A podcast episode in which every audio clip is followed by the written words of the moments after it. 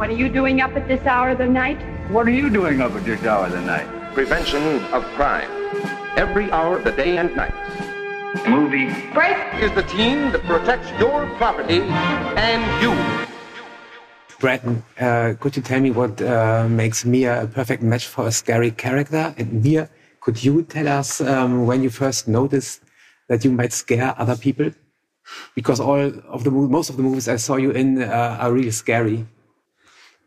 Do you want? do you want? No, you go first. You go Um, first. what makes Mia? I think it's just that Mia is a perfect actress, and so it can be any character, whether it's a scary character or uh, a non-scary character. I think if you're uh, if you're very good at acting, you can you can do anything.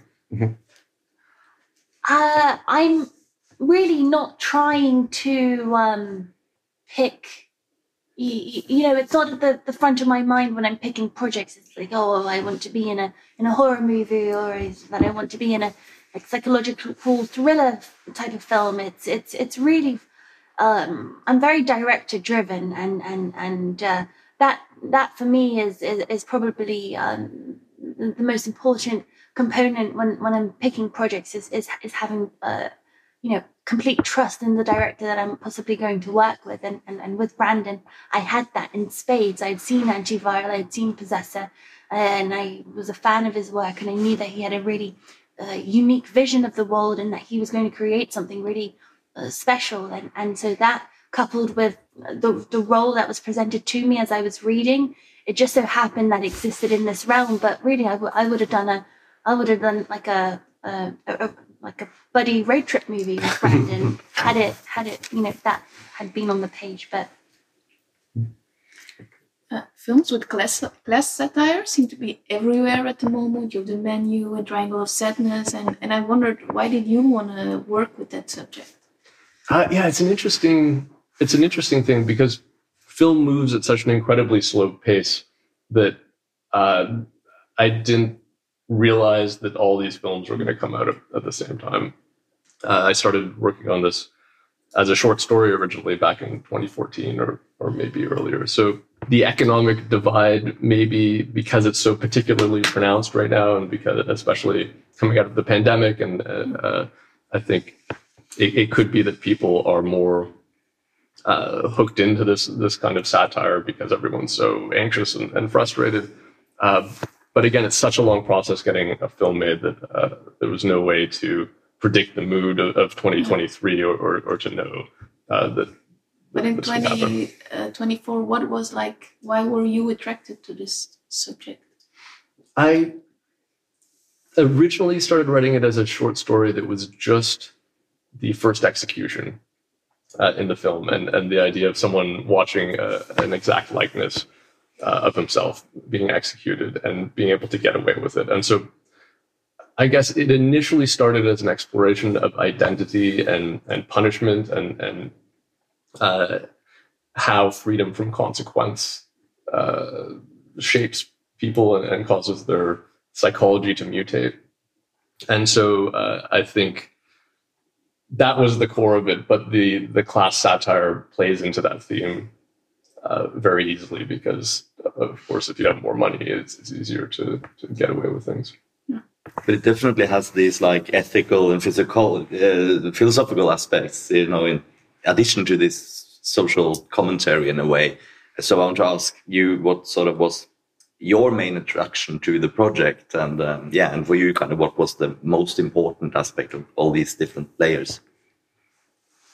Well, um, what appealed to me uh, most about uh, this project, I mean, um, uh, uh, after you know Brandon uh, being the one writing and directing this, was uh, my my character Gabby and everything that she goes through. Uh, you, you know, she starts off as um, this rather sweet, unassuming woman, and uh, by the end of the movie, she's you know, a much more primal, incredibly feral, wild, unhinged character, and and and then she kind of exists uh, and and and and and and, and also everything in between. So it really, it, it was just such a gift to to be able to play so many different colors, so many different notes of of of a character in in in, in one movie.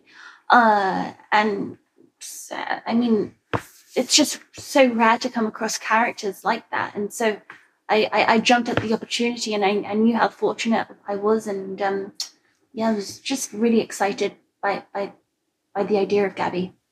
Yeah the main character discovers the power that money can give him. He has married into money and suddenly realizes that it makes him literally untouchable and it intoxicates him, this kind of power. Is that also something that you know yourself as someone who's financially very privileged? Um, power. I don't feel like I have a huge amount of power, but maybe, maybe um, Know. I don't know how to answer that question.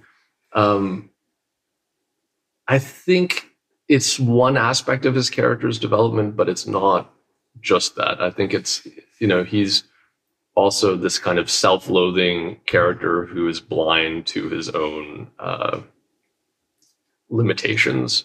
Uh, and so, do I, am not a stand in for James, or James isn't a stand in for me, but uh, he part of it was a kind of self mockery uh, honestly, that had more to do with the fact that I was in an eight year gap between my first and second films, and I was uh,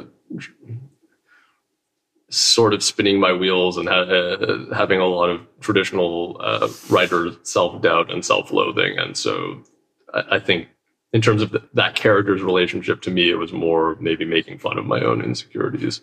Uh, that makes sense. Uh, Mia, I would like to pick up on what you said about Gabby because especially as the story progresses and Gabby really begins to rage and your performance becomes so intense and unhinged, I was wondering, would you rehearse these kinds of scenes? I'm thinking of you like in the car yelling at James. Is that something you would rehearse where Brandon, you would like give direction or would that be a scene where you were free to like find the, the energy and the, the moment?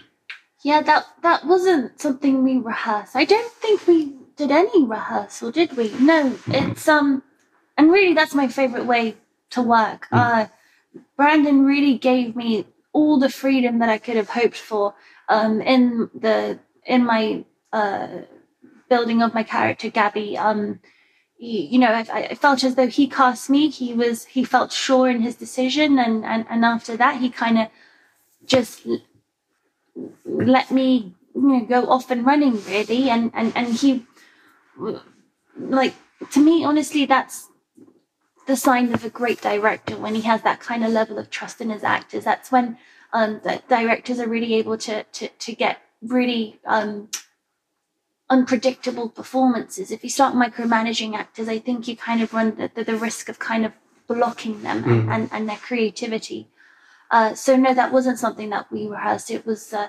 something that we started on the day and then we did it once and then it felt right to, to take it, make it bigger and, and, and, and we just, and then it felt right to make it bigger again. And, mm. and, and it just, uh, you know, I just kept going for it. And I think it's, I would rather hear from a director, you know, let's tone it down a little bit, you know, as opposed to like, can, can, can we have more?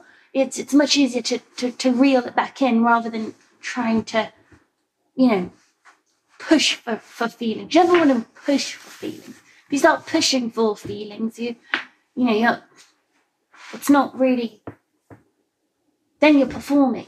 You know, you don't want that.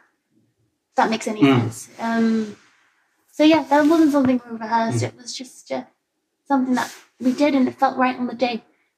Have you been involved also in other aspects of the story? Because you co-wrote Pearl. So did you also um, have influence on that story development or was Brandon always fully in charge of it? No, Brandon was fully fully in charge here, um, which um, was um, great. And and uh, he, he, like, like I said, the fact that he gave me as much freedom as he did for my development of Gabby was more than enough. I mean, that's really an actor's dream. I, I you know, I started with um, my first movie was Lars von Trier Nymphomaniac, and he works in quite a similar way, where he has total trust in his actors, and and and having that as my first movie um, really gave me a strong sense of what it is that I want to do with the kind of directors that I want to to work with and, and, and, and their styles of working and, and, and Brandon fits that beautifully. This film is sort of, uh, I guess you can label it as a body horror film, uh, but also also a film with a lot of sex. Where I feel that sort of the sex is very much integrated in this whole kind of body horror concept. Could you, uh, the question for both of you, what kind of role do you think the sex plays in this film?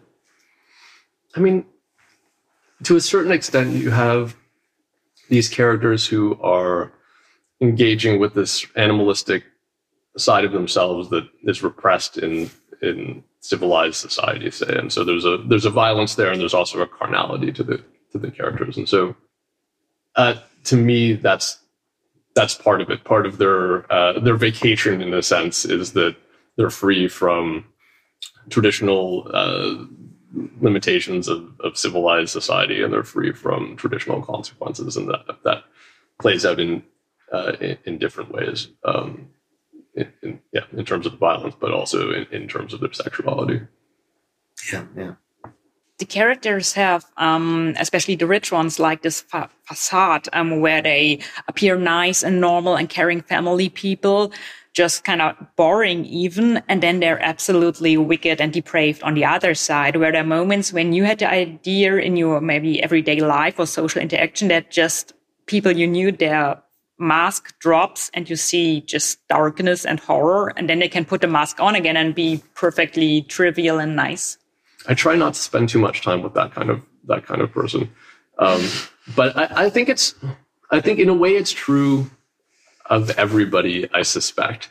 I mean if you look at the history of human horrors, it's it's very often ordinary people who are put in a context where they're permitted to do horrible things or encouraged to do horrible things. And I, I feel like we like to imagine that in that situation we would behave differently, but I don't know that we would. I mean, it, it's hard it's hard to say who we would be in that situation because so many completely normal people, so many uh, people who in the context of civilized society, behave perfectly well and perfectly ethically, uh, historically have become monsters in the right context. And so I, I think, uh, although I wouldn't say there's anything at the essence of, of a human being, because I think we're so plastic, because I, I, don't, I don't think you can talk about human nature as some kind of fixed thing.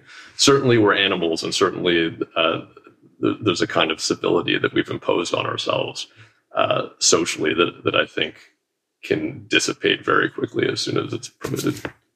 The characters have to watch themselves being, being executed in a movie, and uh, uh, if you act in violent movies, that's not so uncommon for an actor. So, could you comment about uh, the feelings uh, of watching yourself in violent movies, and uh, what does, does it do to you if you see yourself on screen in violent situations?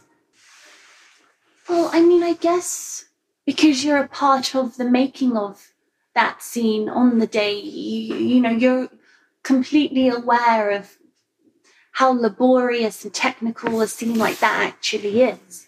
Uh, you know you, you, when you're watching the movie uh, you, you know you're not just watching when you're watching a film that you're a part of you're not watching it like a ordinary audience member. You're you're you're being um, transported back to that time and everything that took place. And so if there's a scene with blood involved, you know, you remember the, all the crew working together to, to, to kind of make the scene just right and then to add, you know, a certain amount of goop to, to make the blood more realistic. And, you know, you remember the, the familial uh, environment that we had on set and, and, and, and, you know, usually like what a wonderful time that you were having. Uh, and it's just, uh, it's, it, it's, yeah you're you're taking in so you know uh, there's just so much more that you're um, taking into account when you're watching a scene that you're involved in that um you not that you become desensitized to it but you you just kind of an awe and an, appreciation uh, what we were able to do. And you know it's a real it's a it's a it's a joint effort by everyone involved and yeah. Yeah I agree. You can't watch. It's uh, different for a director, obviously, to some degree, but you can't watch a scene like that without recognizing that there was someone just off camera with a pump pushing blood through a prosthetic that you spent uh, an hour carefully uh, setting up and all the times that it started dripping blood too early and you had to redo the take and uh, you know it's, it's that's completely on your mind uh, it's hard to see it in a neutral way